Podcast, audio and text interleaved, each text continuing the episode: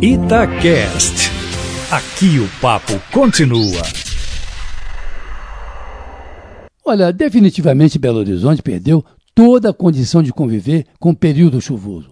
Bastam poucos minutos de chuva para as partes baixas da cidade se transformarem num rio de tormentas, no oceano de dor e de lamentações. Ontem, mais uma vez, como já ocorrera no dia anterior, Kátia, a cidade viveu de novo o drama das enchentes. A região do Barreiro foi a mais atingida, mas não foi a única. Na Pampulha, na Noroeste, na Oeste, sobretudo na Avenida Tereza Cristina, no Jatobá, os moradores voltaram a assistir às cenas que viram no Réveillon de 2008 para 2009, na posse do então prefeito Márcio Lacerda, que saiu da diplomação para ver os estragos que causaram, naquele dia, cinco mortos. O ex-prefeito prometeu atacar esse problema crônico de Belo Horizonte. Mas qual? A cidade continua convivendo com esse pesadelo e a desafiar a atual administração, que no ano passado já contabilizou pelo menos uma morte, a de uma mulher que saiu do carro e foi tragada por um traiçoeiro boeiro.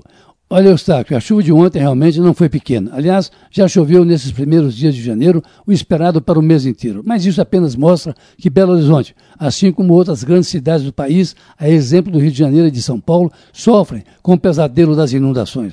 Mas qual a causa dessas inundações? Os especialistas falam da impermeabilização do solo, dos rios encaixotados, e o Arruda talvez seja o melhor exemplo, de forma que uma coisa puxa a outra e a cidade se mostra presa fácil dessas inundações, num drama que se repete a cada ano. Já foi pior? Já, já foi.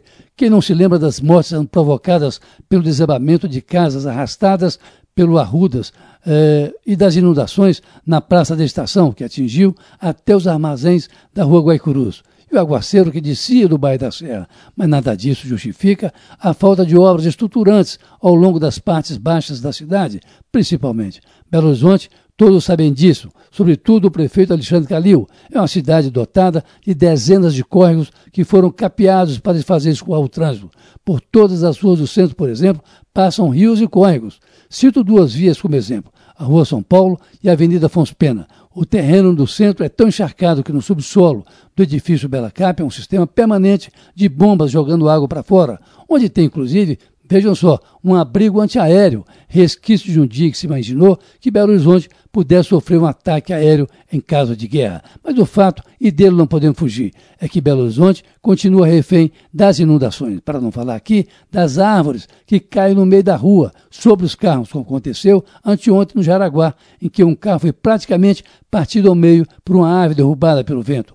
A Defesa Civil ganhou áreas de modernidade, avisando a tempo sobre a possibilidade de chuvas, ventos e até granizo.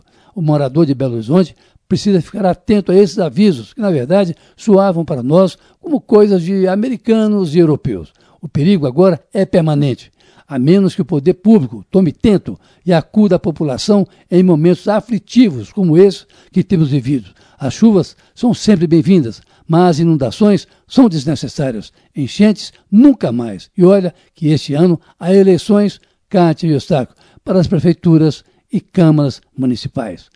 Carlos Leberg, para a Rádio Itatiaia.